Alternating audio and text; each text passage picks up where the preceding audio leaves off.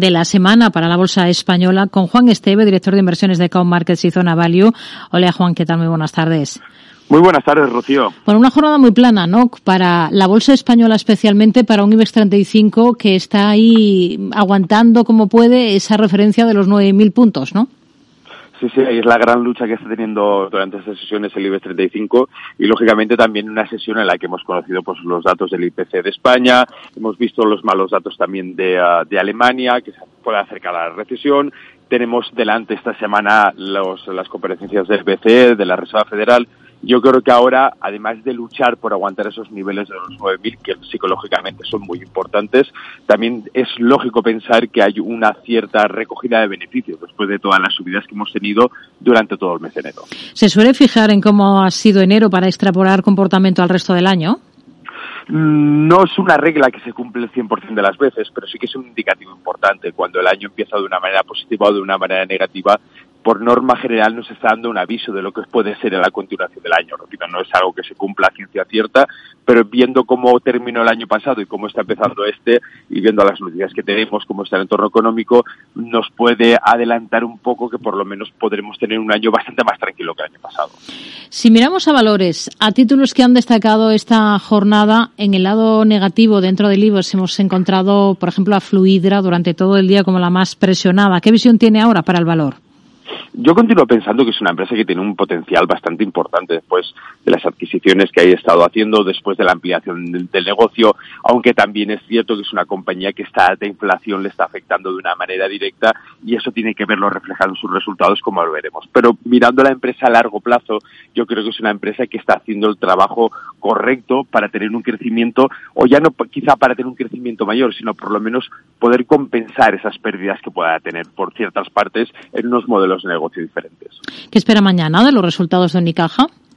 Yo creo que en general, como en el sector financiero, yo creo que van a ser unos resultados positivos. También tenemos que pensar que el sector financiero, como hemos comentado alguna vez, este año 2023 también se puede ser ver beneficiado, pero quizá no con data fortaleza como lo vimos el año pasado. Otro de los protagonistas de la jornada en el continuo está animada, lo ha estado durante todo el día Rey Joffre. La compañía es fuerte en antibióticos en un contexto en el que vemos que hay escasez en Europa. ¿Le convence el valor? Yo creo que a corto plazo sí. Las, las compañías farmacéuticas sabemos que son compañías muy uh, volátiles a la hora de tener noticias. Cuando hay una noticia positiva, la compañía suele tener una atracción muy importante de cara a los inversores y, por lo tanto, unos rendimientos positivos muy notables, pero esa misma volatilidad que sí que tenemos que tenerla en cuenta para situaciones a corto plazo, como es lo que estás comentando ahora mismo, ante esa escasez en, de una manera puntual. O sea, compañía sí que puede ser una compañía en la que fijarnos y poder tener un suplemento en nuestra cartera. Para Grifols, ¿qué visión tiene en todo caso? ¿El mismo argumento para este valor o no? El mismo, yo creo que es el mismo. Lo único que en este caso quizá estaríamos viendo la parte contraria, pero siempre poniendo el foco en que las compañías farmacéuticas para momentos determinados o para, o para suplir una cartera de una segmentación muy concreta, yo creo que puede ser compañías en la que esperar siempre unos rendimientos muy ligados a una volatilidad muy importante. Hmm. Ha recibido una mejora de recomendación por parte de Barclays esta jornada hasta mantener. ¿A ustedes les gusta el valor? Sí, yo creo que sí. Además va en línea de lo que hemos comentado también alguna vez en el que el sector turístico, ya que podríamos poner a ENA, es un sector en el que va a tener unos rendimientos positivos y uno de los sectores que previsiblemente va a ser lo que, los que va a estar tirando del IBEX durante este año 2023. Hoy hemos visto buen tono dentro del selectivo, dentro del IBEX, en una compañía como Enagas. Pros y contras de estar ahora mismo en este valor.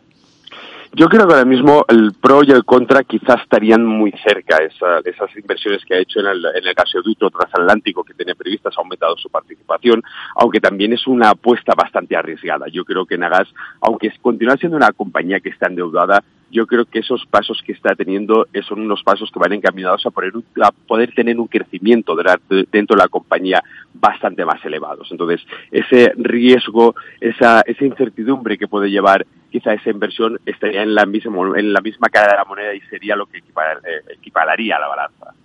Nos quedamos con este análisis. Juan Esteve, director de inversiones de Cow Markets y Zona Value. Gracias. Muy buenas tardes.